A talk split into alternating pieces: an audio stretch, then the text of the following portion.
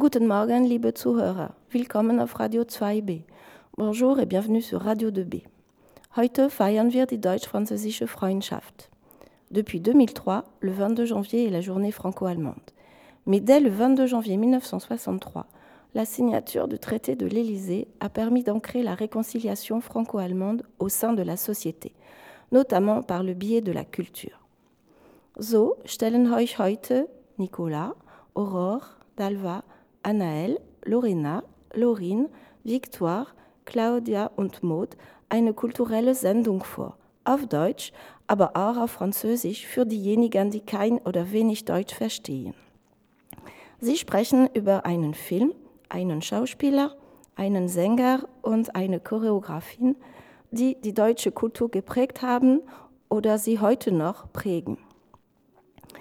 Il vous présente un film, un chanteur, un comédien et une chorégraphe qui ont marqué ou marquent aujourd'hui encore la culture allemande.